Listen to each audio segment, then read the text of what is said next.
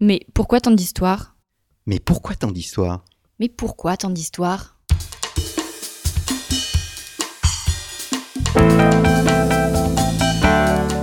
Une émission de la rédaction de Storia Voce.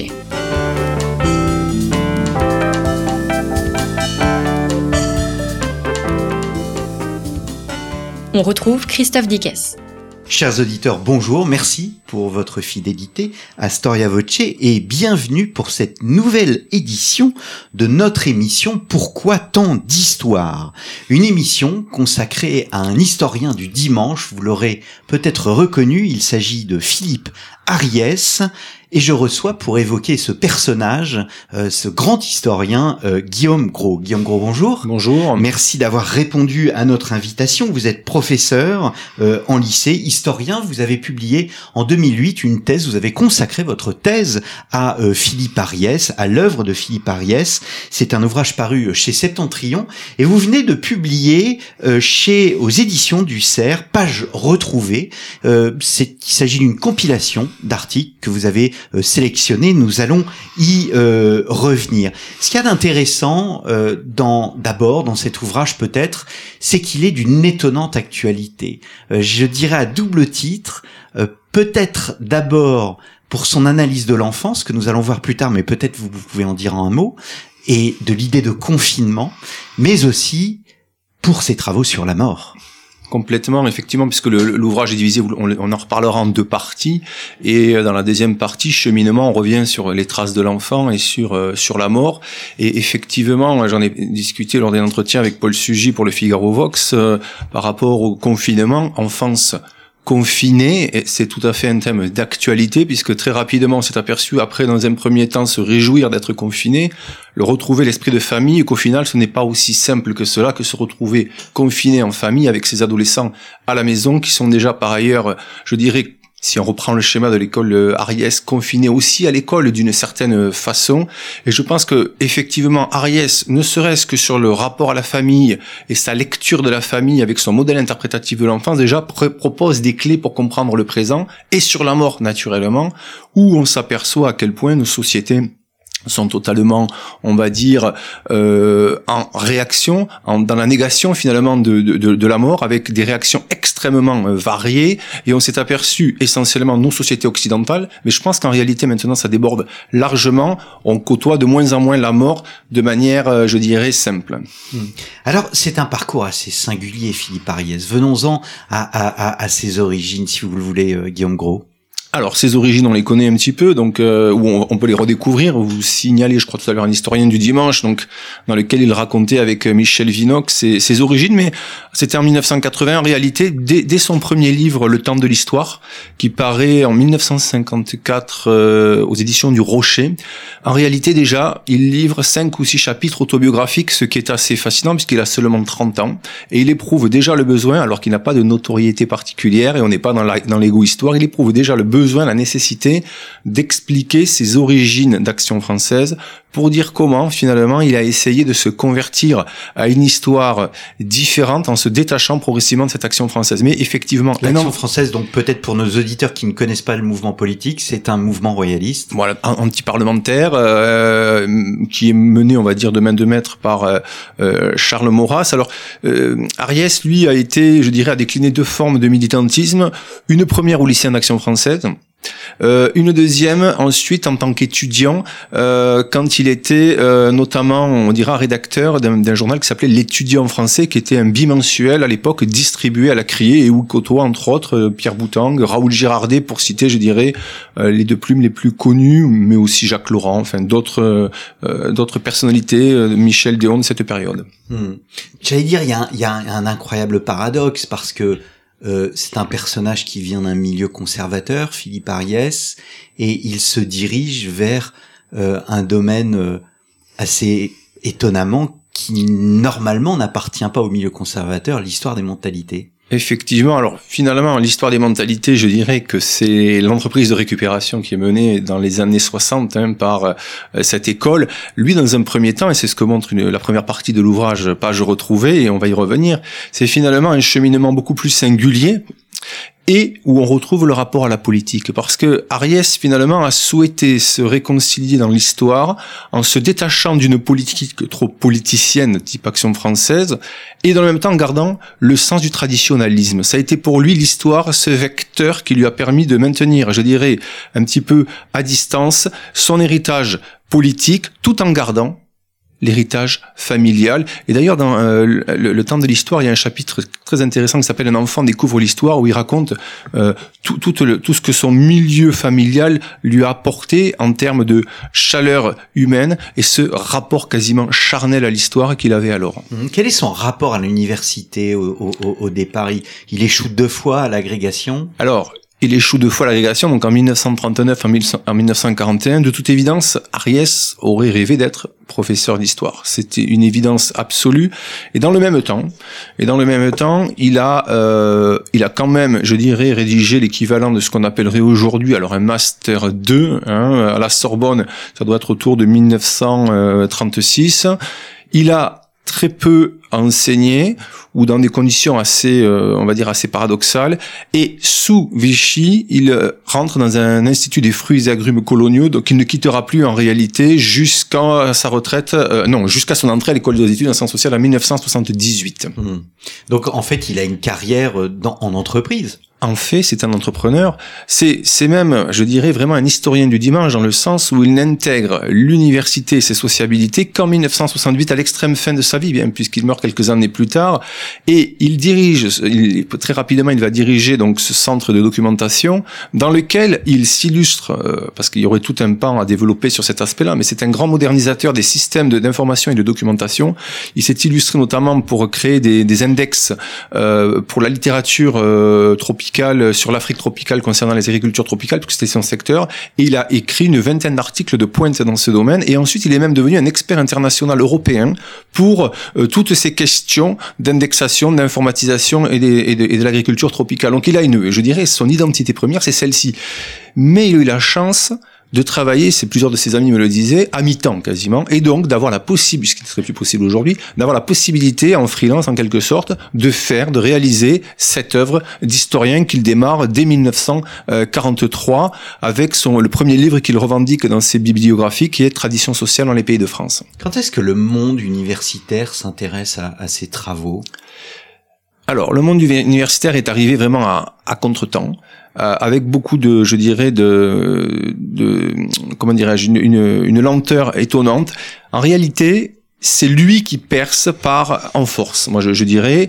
D'abord parce que l'enfant et la vie familiale qu'il publie, qu'il publie lui-même dans une collection qu'il dirige chez Plon, euh, est, est, publié tout de suite aux États-Unis, 1962-1963, où il rencontre un éclatant succès. Et de ce fait, il va commencer à interpeller un petit peu le milieu des historiens, mais que très progressivement, puisqu'en réalité, il faudra attendre 1975 pour que ces essais sur l'histoire de la mort soient enfin publiés au seuil. Et là, on peut dire qu'on amorce réellement, mais c'est assez tardif si on, s'aperçoit qu'en réalité, il a pour ainsi dire publié la majorité partie de son œuvre, à l'exception euh, de l'homme devant la mort, mais qui est déjà en partie, en, si vous voulez, en jachère, en germe dans euh, l'histoire des populations françaises qu'il avait publié en 1948. Donc c'est vrai que, si vous voulez, et c'est, euh, je cite, je crois dans la préface, une citation de, de Furet qui se réveille à un moment donné et qui dit, mais comment a-t-on pu ignorer aussi longtemps, euh, il dit, donc on est en 1977, un historien aussi majeur, et c'est à ce moment-là qu'il y a cette candidature qui est, sur laquelle il est soutenu tenu donc par Furet et Vidal Naquet qui a été très très très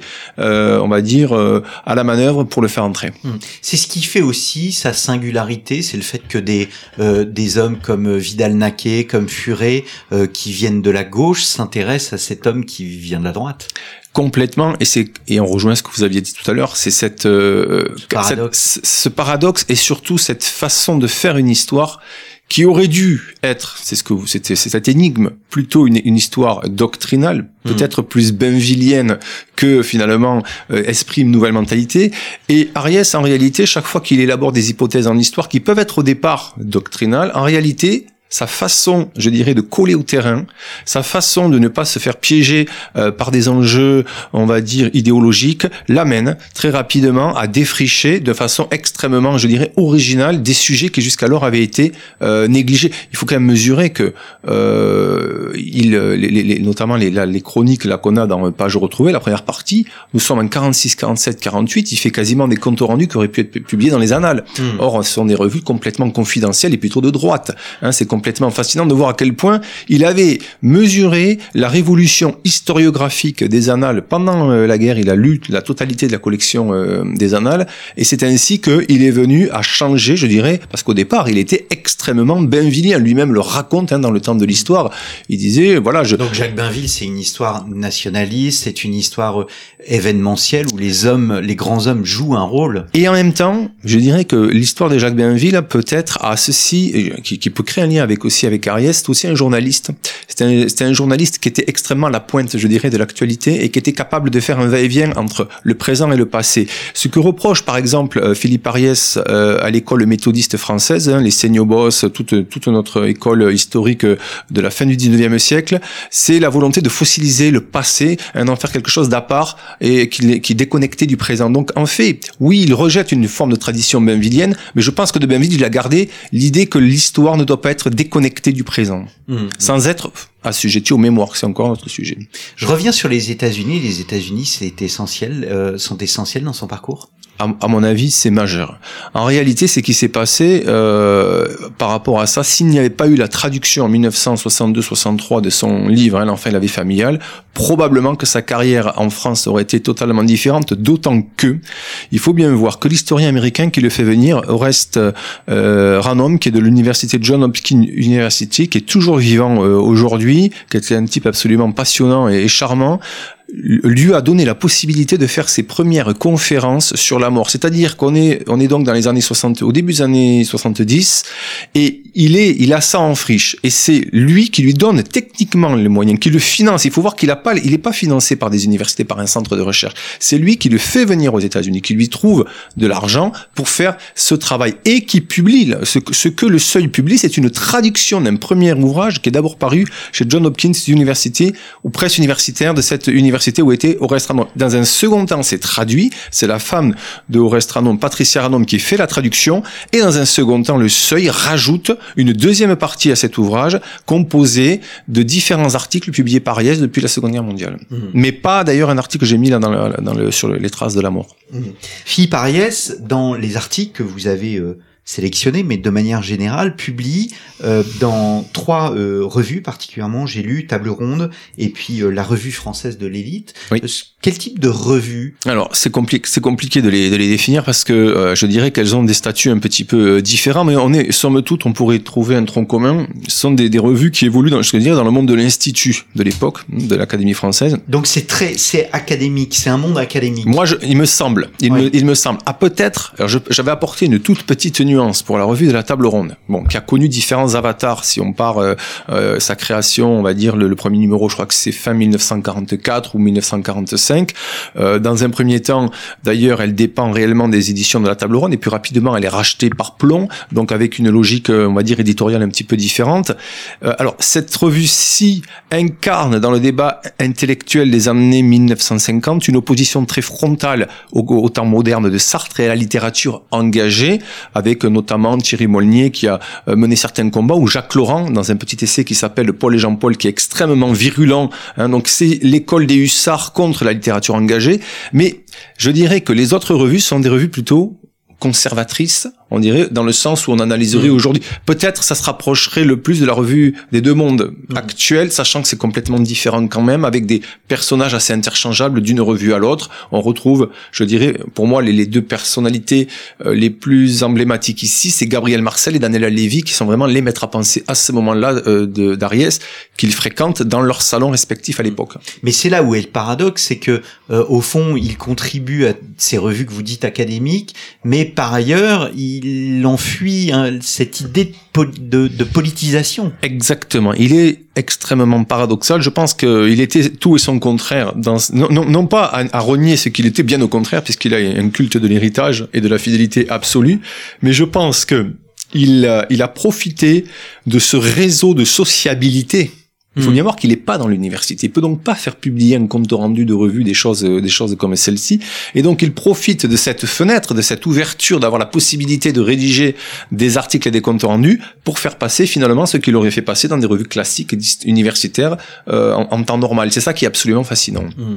Alors, euh, écrivain, il est aussi éditeur? Alors il est aussi éditeur, il devient éditeur. Alors donc tout à l'heure, euh, parce que j'ai parlé donc des éditions euh, du, euh, du Rocher, donc Charles Oringo qui dirige les éditions du Rocher à l'époque, a des contacts chez Plomb et lui propose donc de reprendre une, une collection qui s'appelle Civilisation d'hier et d'aujourd'hui. Alors c'est là aussi paradoxe incroyable hein, dans un compte alors Plomb qui n'est pas une maison ultra révolutionnaire sur le plan des sciences humaines quoique pensons qu'il y a quand même euh, Mallory aussi hein, à peu près au même moment. C'est assez fascinant si on s'intéresse euh, je dirais à l'histoire de l'édition de voir comment euh, ces maisons là qui avaient je dirais plutôt un héritage de droite un petit peu euh, arrivent finalement à proposer autant de nouveautés et de diversité. C'est mmh. ça là pour moi c'est aussi un petit peu une énigme hein, parce qu'on s'intéresse à la vulgarisation des sciences humaines. On a très peu de maisons d'édition de cette de cette qualité à ces moments-là.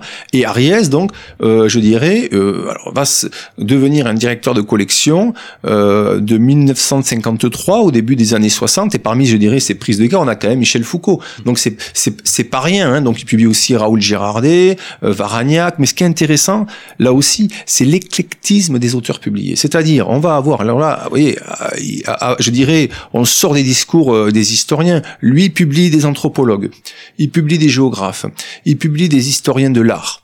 Il publie des historiens comme Raoul Girardet du nationalisme. Je dirais des philosophes. Aucune hier, c'est vraiment, je dirais, d'un point de vue, la, charte éditoriale est une liberté absolue. C'est assez fascinant de constater que chez Plomb, on a pu avoir une telle latitude au niveau, un tel éclectisme au niveau du euh, de la programmation éditoriale. Alors que l'on vit dans un contexte d'idéologisation du débat public. Alors effectivement, en plus au contexte de la guerre froide, hein, mm. rappelons-le.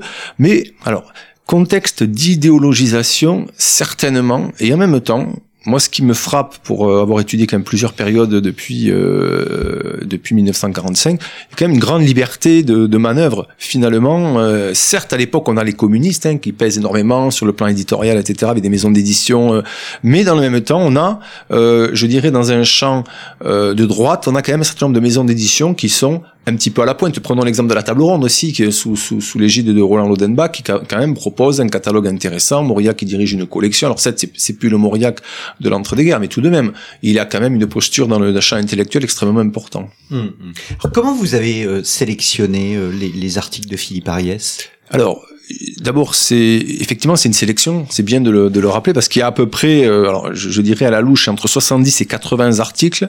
Là, le recueil en comporte une petite euh, une petite moitié. Donc sur la base d'un inventaire des archives Ariès que j'avais fait. Sauf que ça, c'est pas dans les archives Ariès, c'est je dirais par euh, voilà un petit peu par chance que j'avais fini par trouver euh, toutes ces collaborations parce que il n'y a pas vraiment de bibliographie d'Ariès de sa part intégrant tous ces articles là c'est moi qui les reconstitué au moment où j'ai fait la thèse mmh. d'accord? Alors comment je les ai sélectionnés? Ben, l'idée c'était de proposer une palette la plus variée possible de tous les champs du possible je dirais de ce qu'a fait Ariès à ce moment là et de les de ces grands champs d'études. De ces grands champs d'études et aussi ce que j'ai essayé de privilégier euh, c'est la lisibilité et l'accessibilité en gardant à l'esprit la vulgarisation, puisque Ariès, et vous parliez de sa collection euh, tout à l'heure, Civilisation d'hier et d'aujourd'hui, qu'après il fusionnera d'ailleurs avec euh, Mandrou, qui deviendra Civilisation et Mentalité, donc ça aussi c'est assez intéressant de voir comment il garde cette traçabilité.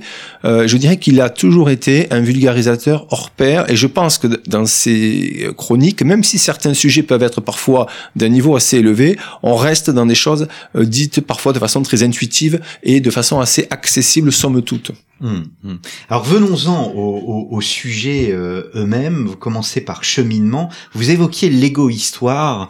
Euh, peut-être quelques mots sur cette égo-histoire. Que signifie ce mot égo-histoire et en quoi Philippe Ariès se distingue par cette égo-histoire? Alors, comment Ariès se distingue par cette égo-histoire? En fait, c'est le précurseur quasiment du sujet. Alors, comme je l'ai dit rapidement tout à l'heure, euh, l'historien du dimanche, donc 1981, c'est, je dirais, le premier, quasiment, si on s'en tient chronologiquement parlant, le premier livre d'égo-histoire, sachant que c'est Pierre Nora hein, qui a popularisé euh, cette notion. Alors, d'abord dans, un article assez peu connu, c'est une revue italienne, je sais plus, et ensuite, dans, bon, évidemment, dans, dans, les travaux plus, plus, plus généraux qu'il a fait.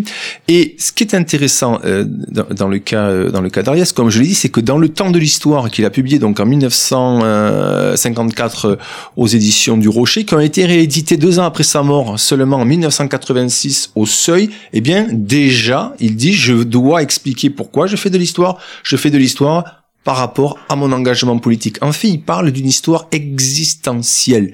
C'est très intéressant. Et ça, il le dit dans les années 50. Alors, aucune référence à l'existentialisme de Sartre, hein, c'est vraiment, il explique, c'est un choix qui est quasiment consubstantiel à son parcours politique et sa vocation d'historien, eh bien, on en parlait corrélée directement à sa culture politique. Mmh. Il parle d'attachement sentimental au passé et euh, il, a, il avait, dites-vous, la conviction, je cite, qu'il avait existé dans ce passé des sociétés libres à tendance anarchique menacées dans les années 60-70, selon lui, par la centralisation politique et l'uniformisation des techniques. Il y a un refus de la modernité chez Ariès? Paradoxalement, non. Paradoxalement non, puisque, comme on l'a rappelé tout à l'heure, notamment dans son métier euh, de, documentaliste, il est à la pointe euh, du progrès. Il est issu d'une famille, certes maurassienne, mais dont le père a été un ingénieur euh, dans le domaine de l'électricité à la pointe du progrès également. Donc il y a beaucoup de, encore une fois, beaucoup de, de paradoxes. Par contre, en revanche, il y a effectivement l'idée que le progrès en soi n'est pas une fin et il y a toute une réflexion sur le rapport au temps. Et effectivement, je pense qu'au départ, quand il a commencé à faire de l'histoire, et si on s'intéresse sur le, sujet de son mémoire, hein, sur les commissaires euh, au Châtelet au XVIe siècle, il recherchait, les officiers, voilà, il recherchait l'idée de société libre qui aurait préexisté en quelque sorte à l'autorité de l'État, et il montre finalement, mais c'est une thèse classique dans ces milieux-là à ce moment-là, hein, c'est comment la construction de l'État et de la monarchie, finalement, va progressivement étouffer toutes ces communautés. Et finalement, il fera exactement ces critiques contre l'État gaulliste, contre l'idéologie des Trente Glorieuses, qui, de son point de vue, a été désastreuse. Et il en veut à une partie de la droite à l'époque de s'être ralliée à une forme de droite économiste, une droite libérale, qui ne s'interroge plus sur le, voilà, le, le, le, rapport au temps et l'idée que la nostalgie n'est pas forcément une mauvaise, euh, on va dire un gros mot. Hum, hum, hum. Donc il y a cette nostalgie. Nous n'avons pas dit euh, que c'est un homme, c'est un historien qui réfléchit sur le temps long. Le temps long est important et d'ailleurs il est en cela très bainvillien puisque bainvillien réfléchit sur le temps long. Absolument et c'est pour ça qu'il y a pas mal de passerelles à mon avis hein, dans, dans un certain nombre de domaines avec cette notion euh, de la alors de, ce que dira la, les annales plus tard ou les, l'histoire des mentalités c'est cette notion de longue durée mm. c'est très intéressant parce qu'on s'aperçoit quand même d'un point de vue histoire de, de l'histoire des idées que cette notion elle va pleinement se développer dans le contexte de l'occupation c'est assez fascinant d'observer, de voir comment, à un moment donné, finalement, les historiens sont un petit peu, pour certains, et c'est le cas d'Ariès, étouffés par le présent, étouffés par la politique. Ils recherchent dans l'histoire une sorte d'antidote à l'accélération du temps de l'histoire, tel que l'avait caractérisé Daniel Lévy euh, dans un essai en 1948 et sur lequel il y a une chronique d'Ariès dans dans l'écrit dans page retrouvée pour montrer à quel point l'irruption de l'événement, la politisation de la vie privée agit comme une forme d'intoxication dans le rapport au présent. Hmm. Alors, dans sa réflexion sur le temps long, il y a la place de l'enfant. Euh, nous, euh, euh, nous l'évoquions en début des, des missions. Est-ce qu'il est-ce qu'il révolutionne l'étude de, de, de l'enfance à travers les siècles? Alors, il fait plus que révolutionner l'étude de l'enfant, à mon avis. Je suis pas spécialiste stricto sensu de l'époque moderne, mais pour moi, il, il invente il invente tout simplement cette, euh, je dirais sur le plan historiographique, ce champ historique, puisque en fait ce qui se passait jusqu'alors, si vous voulez, c'est que l'enfant dans le domaine de l'histoire, il était ou traité dans l'histoire de, l'art, ou alors il était traité dans, euh, par exemple, la psychanalyse, la psychologie. Lui, qu'est-ce qu'il fait? Eh bien, il s'empare un petit peu de toutes ces sciences humaines, mais en particulier, il y a un parti pris très fort chez lui, qui est l'iconographie, qui est l'image, son épouse, Primrose Ariès, était une historienne de l'art. Elle a éduqué, elle l'a formé à la lecture de l'image, et très rapidement, et ça sera la même chose pour l'homme devant la mort, il va faire une focale en quelque sorte sur, alors ça lui sera d'ailleurs reproché, mais pas seulement, il va utiliser l'image, mais il va utiliser les livres de raison, il va utiliser euh, tout un tas euh, de sources éparses, et à partir de ça, il va, euh, je dirais, inventer, inventer. Il va créer ce livre qui au début aurait dû être une histoire des costumes, ce qui est assez aussi intéressant. Hmm. Il oppose les modes éducatifs, en quelque sorte. Avant, il y aurait eu un, modèle beaucoup plus ouvert sur la société des adultes, euh, modèle qu'il oppose donc à euh, la famille nucléaire fermée qui apparaît au 19e et qui s'accroît et se développe tout au long du, du, du 20e siècle jusqu'à nos jours. Complètement, je pense que là, vous avez mis le doigt sur euh, ce qui est l'aspect pour moi qui reste le plus moderne de cette œuvre, c'est-à-dire c'est euh, ce que j'ai appelé dans un article que j'ai fait il y a une dizaine d'années pour la revue Histoire de l'éducation, un modèle interprétatif de l'enfance. Il faut voir que même un philosophe comme euh, Alain Renaud, qui est spécialiste de ces, de ces questions, quand il rédige un livre qui s'appelle La libération des enfants il y a une quinzaine d'années, ne, ne conçoit pas l'idée de ne pas consacrer quasiment plusieurs pages à ce modèle interprétatif. Pourquoi Il a marqué toutes les disciplines des sciences humaines parce que c'est un, je dirais, c'est une analyse historique qui est extrêmement précieuse aujourd'hui pour comprendre le confinement de l'enfance. Et effectivement, tout ce que vous dites est exactement la réalité. On assiste à quoi Et très rapidement, à partir du 16e et 17e siècle, l'enfant va être de plus en plus déjà première étape éduqué. Alors attention, il faut bien voir l'enfant des classes plutôt de la bourgeoisie, on est bien d'accord, mais un modèle s'impose, le collège jésuite avec ses règles et avec les matières. Là, on rentre donc dans le modèle de la scolarité. Se greffe là-dessus, ce que vous avez dit, c'est la révolution démographique, et on retrouve le démographe. Au 19e siècle, Ariès s'aperçoit, l'enfant devient rare, L'enfant devient rare. Pourquoi? Parce qu'on souhaite qu'il réussisse. Et donc on aboutit à cette famille nucléaire. Il parle de la tyrannie du sentiment de l'enfance qui devient, je dirais, le maître mot. Et si on regarde aujourd'hui ce que l'on vit du point de vue de la famille, c'est la domination de l'affectif de la famille. C'est-à-dire, on fait, je dirais, c'est l'enfant, ce que euh, Roland Gaucher, euh, euh, Marcel Gaucher appelle l'enfant du désir. Et c'est exact. Et alors, on peut voir à quel point, d'ailleurs, même les anthropologues, les philosophes aujourd'hui utilisent cette lecture et cet aspect-là pour montrer donc le passage